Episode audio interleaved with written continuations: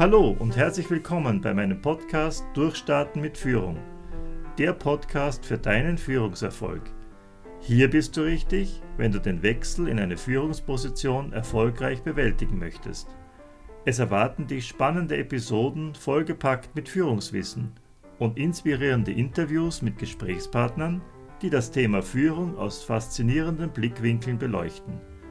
Ich bin Gregor Heise, seit mehr als 20 Jahren erfolgreicher Trainer und Coach für Führungskräfte. Mein Wissen gebe ich dir gerne weiter, denn ich möchte, dass du erfolgreich bist.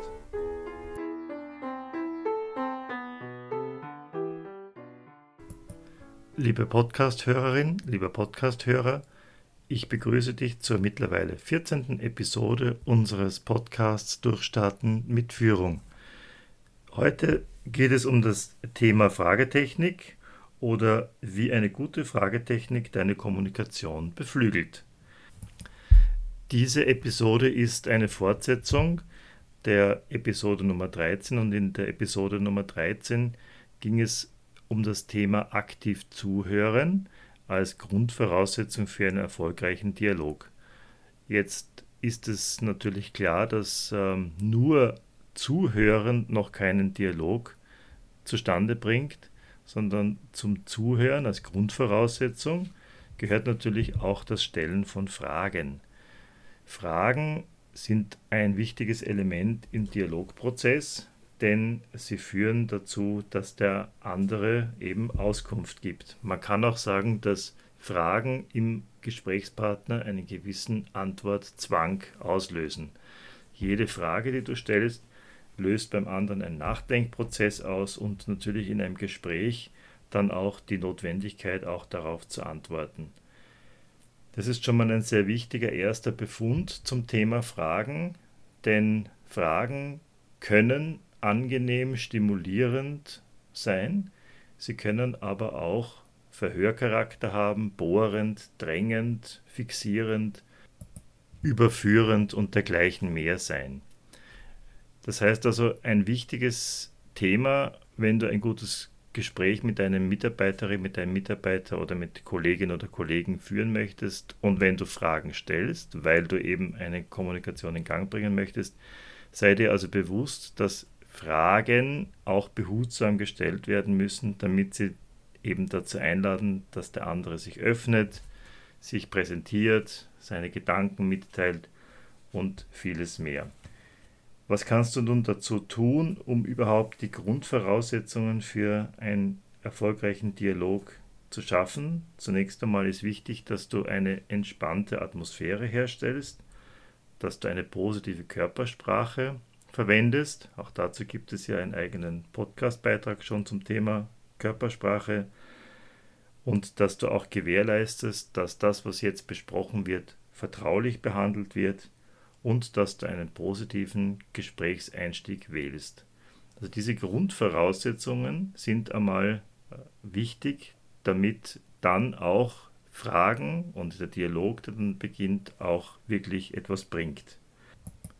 Über das Zuhören haben wir schon eingehend gesprochen. Hier noch einmal nur kurz.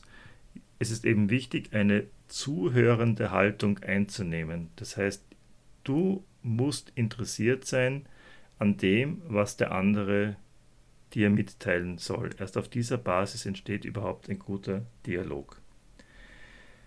Und nun kommen wir zu dem eigentlichen Punkt, also die Frage.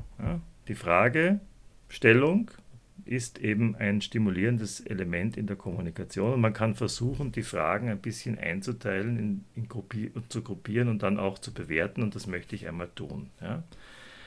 Also es gibt zunächst einmal die sogenannte geschlossene Frage. Eine geschlossene Frage ist eine Frage, die dem anderen nur eine Antwortmöglichkeit von Ja oder Nein erlaubt. Zum Beispiel, waren Sie dieses Jahr schon im Urlaub? Hast du heute schon gefrühstückt? Hast du diesen Podcast bereits abonniert? Diese Fragen lösen im anderen einen Suchprozess aus, aber im Prinzip ist die Antwort nur Ja oder Nein. Ja? Diese geschlossenen Fragen bieten für dich selbst eigentlich keine neuen Informationen als die, die schon in dem Frage, in der Frage vorgegeben sind. Also wenn du sagst, hast du diesen Podcast schon abonniert? Ja, und es käme jetzt die Antwort ja, dann, ist, dann freust, freue ich mich, ja, wenn man es jetzt mal auf mich bezieht. Ähm, oder wenn es kommt, nein, dann bin ich vielleicht traurig, ja, oder muss noch etwas dazu tun. Aber eine neue Information erhalte ich jetzt nicht. Also die Hintergründe, die Motive, warum ja oder warum nein, bleiben mir bei der geschlossenen Frage zunächst einmal unbekannt. Die zweite Frageform ist die sogenannte Alternativfrage. Hier gibt man dem Partner die Wahl zwischen zwei Alternativen. Also möchten Sie Bier oder Wein? Wollen Sie erste oder zweite Klasse reisen? Äh, möchten Sie die Ausstattungsvariante 1 oder die Variante 2 wählen? Auch diese Frage gibt ähm, keine wesentlich neuen Informationen. Sie sind sehr nützlich, zum Beispiel in Verkaufsgesprächen oder in Verhandlungen, am Ende vor allen Dingen, wenn man versucht, eine Entscheidung herbeizuführen, dass man zwischen den Gesprächspartnern halt zwischen zwei Alternativen wählen lässt. Aber auch diese Fragestellung, genauso wie die geschlossene Frage, gibt keine neue Information und ist eigentlich auch nicht unbedingt dazu angetan, einen Dialog zu beginnen. Das ist gar nicht die Absicht. Ja. Eine dritte Frageform sind die sogenannten Suggestivfragen. Hier gibt man in der Frage bereits die erwartete Antwort vor. Ein Beispiel wäre, wenn man jetzt sagt, meinst du nicht auch, es ist besser, dass du heute auf deinen freien Nachmittag verzichtest und deine ganze Energie in das Projekt steckst? Oder vielleicht, glaubst du nicht auch, wir sollten heute besser zu Hause bleiben? Oder denkst du nicht auch, es ist besser, wenn du noch eine Stunde dich mit dem Thema XY beschäftigst? hier möchte ich eigentlich von dem anderen eine Bestätigung bekommen dafür, was ich jemandem nahelege. Ja? Und ähm, das Problem bei diesen Suggestivfragen ist, dass der andere sich manipuliert oder gedrängt fühlt. Wenn man wirklich seine Dialogfähigkeit verbessern will, und ich denke, deshalb hörst du dir auch diese Folge an, dann achte einmal selbst darauf, wie oft du solche Suggestivformulierungen verwendest.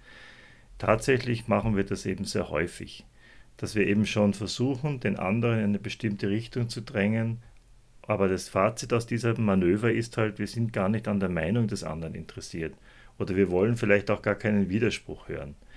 Das erlebe ich sehr häufig auch in meinen Verhandlungsseminaren aus Beobachtung, dass gerade so gegen Ende der Verhandlung, ja, wenn man vielleicht das Gefühl hat, ja, ich komme eigentlich auf den richtigen Weg, der andere signalisiert mir schon Zustimmung, dass sich solche Suggestivfragen häufen. Man möchte dann auch gar nicht mehr einen Widerspruch hören. Man hätte halt gerne, dass der andere dann einfach zustimmt und sammelt sich dann halt möglichst viele Bestätigungen ein. Und die werden dann durch solche Suggestivformulierungen einfach vorbereitet. Ähm, der andere merkt aber meistens dieses Manöver eher intuitiv vielleicht als rational. Man hat so das Gefühl, man wird in eine bestimmte Richtung eben gedrängt. Und es gibt ja diesen Spruch, man merkt die Absicht und man ist verstimmt. Das führt dann also häufig dazu, dass die äh, Beziehungsebene negativ beeinträchtigt wird. Und wir wissen ja schon, ein, wenn eine Beziehungsebene einmal irgendwie gestört ist oder beeinträchtigt ist, dann fördert es eben nicht die Kommunikation auf der Sachseite. Gut, jetzt hatten wir die geschlossene Frage, die Alternativfrage und die Suggestivfrage als drei Frageformen, die eher problematisch sind oder nur eingeschränkt zu benutzen sind im Dialogprozess. Was bleibt uns dann übrig? Das wären dann die große Fragegruppe der sogenannten offenen Frage. Das steht also im Gegensatz eben zu der geschlossenen Frage. Die offene Frage und diese offenen Fragen sind dadurch gekennzeichnet, dass sie mal von der Grundintention darauf abzielen, die wahre Meinung des anderen zu ergründen, herauszufinden, wie jemand über etwas denkt und einfach Fragen zu stellen, die den anderen stimulieren sollen, dass er eben Auskunft geben kann. Voraussetzung, ich betone es noch einmal, offene Haltung, Interesse am Gegenüber, äh, auch Akzeptanz von dem, was der andere sagt, ist ganz wichtig und die Bereitschaft zuzuhören. Ja? Nicht pausenlos Fragen zu stellen, sondern ähm, die Fragen dosiert zu stellen und wirklich auch sich eine zuhörende Position zu bringen. Diese offenen Fragen, wenn man die noch ein bisschen genauer charakterisiert, sind das eben im Prinzip alle Fragen, mit, die mit den W-Frageworten beginnen. Also wer, was, wann, wie, wozu, wodurch, wohin und warum mit Einschränkungen. Also zum Beispiel, was macht Ihnen Sorgen? Worauf legen Sie besonders Wert? Was gefällt Ihnen an meinem Vorschlag nicht? Wie müsste mein Vorschlag verbessert werden, dass Sie ihn akzeptieren könnten? Und so weiter. Also diese W-Fragen führen zu einer Öffnung des Gegenüber und das ist eigentlich die Grundlage für jeden erfolgreichen Dialog. Und ich denke mir, eine ganz wichtige Voraussetzung für erfolgreiches Kommunizieren ist es eben, eine Menge von solchen offenen Fragen für sich zu formulieren. Ich mache das auch zum Beispiel in meinen Verkaufsseminaren eine, als eine Übung, dass man eben gerade bei dieser Bedarfsermittlung, die ganz wichtig am Anfang eines solchen Prozesses ist, dass ich meine Teilnehmerinnen und Teilnehmer solche offenen Fragen einmal sammeln lasse, dass sie sich einmal überlegen, was gibt es eigentlich für Möglichkeiten, äh, wie man fragen kann. Das kann man dann auch noch ein bisschen weiter aufdröseln. Man kann zum Beispiel Fragen nach der Vergangenheit stellen, nach dem Ist-Zustand, nach den Wünschen kann man Fragen stellen. Man kann Fragen nach vermuteten Zusammenhängen stellen. Also das sind alles Möglichkeiten, wie man das noch weiter ausdifferenzieren kann. Aber der Grund, das Grundprinzip ist eben, dass man offene Fragen stellt, die mit diesen W-Frageworten beginnen und dass ich die eben so stelle, dass der andere sich öffnet und dass eben hier auch ein Reflexionsprozess stattfindet. Stichwort Reflexionsprozess. Ich sagte schon am Einstieg, dass Fragen eben einen gewissen Antwortzwang auslösen, beziehungsweise auch einen Suchprozess auslösen. Und jetzt ist wieder auch ein häufiger Fehler, der gemacht wird. Es werden zwar Fragen gestellt und vielleicht auch schöne offene Fragen, aber man lässt den anderen gar keine Zeit nachzudenken. Und ich denke, das ist auch eine wichtige Grundhaltung für einen Dialog. Ich stelle eine Frage und ich warte einfach einmal auf die Antwort. Ich sage einmal nichts. Und ich denke mir, dass viele Menschen Schwierigkeiten haben, Stille auszuhalten. Einfach einmal eine Frage in den Raum zu stellen und dann einfach, eine, einfach zu warten, was kommt. Ich denke auch interessanterweise ist es so, dass die guten Fragen unter Anführungszeichen die sind, auf die man mit der Antwort eben nicht, wo man nicht sofort eine Antwort drauf geben kann, sondern die einen beschäftigen. Ja. Nicht zuletzt sind die philosophischen Fragestellungen, also was darf ich glauben, was darf ich hoffen, was soll ich tun, was ist der Mensch, das sind alles Fragestellungen, die die Menschen seit Jahrhunderten beschäftigt haben und auf die wir keine abschließende Antwort haben. Es wäre jetzt natürlich übertrieben, in einem Mitarbeitergespräch auf solche Themen zu kommen. Aber gute Fragen zeichnen sich eben dadurch aus, dass sie auch manchmal eine längere Antwortzeit benötigen oder man vielleicht im Moment auch gar keine Antwort darauf hat. Also darauf sollte man sich auch einstellen. Eine Fragengruppe möchte ich hier noch erwähnen, die ein wenig problematisch ist. Und zwar sind das die Fragen, die zwar auch W-Fragen sind, aber die nach Gründen fragen. Ja? Also zum Beispiel warum, wieso, wozu. Also zum, als Beispiel, wieso kommen Sie zu spät? Warum haben Sie das Angebot noch nicht fertiggestellt? Warum ist das letzte Gespräch mit dem Kunden Albert so schlecht gelaufen? Wieso haben Sie dort noch keinen Abschluss erzielen können? du merkst, glaube ich, aus der Frage heraus, was, was hier passiert. Ja? Die Fragen nach den Gründen, also nach diesem Warum, ja, führen dazu, dass die andere Seite sich gedrängt fühlt.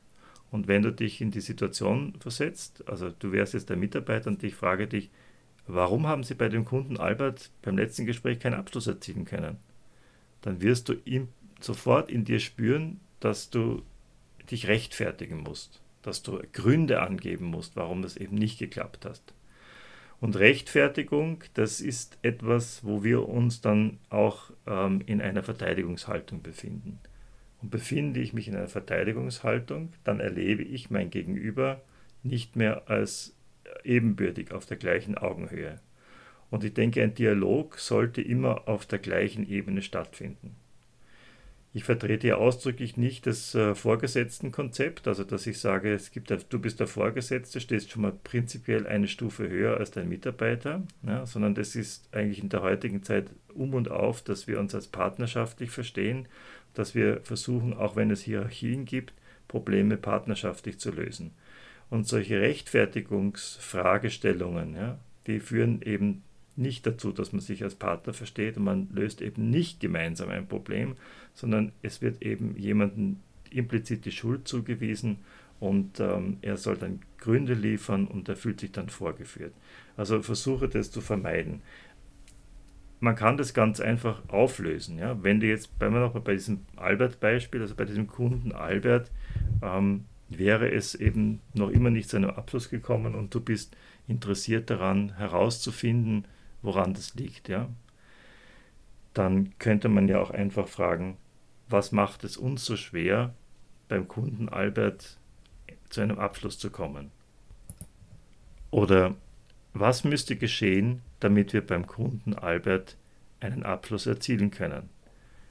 Du merkst also, diese Fragen gehen auch natürlich in Richtung Begründung ja, und Ursachenforschung, aber sie haben einen ganz anderen Absicht. Ja. Sie kommen ganz anders daher. Sie kommen eben eher daher, dass man versucht, einen, ein Problem zu lösen.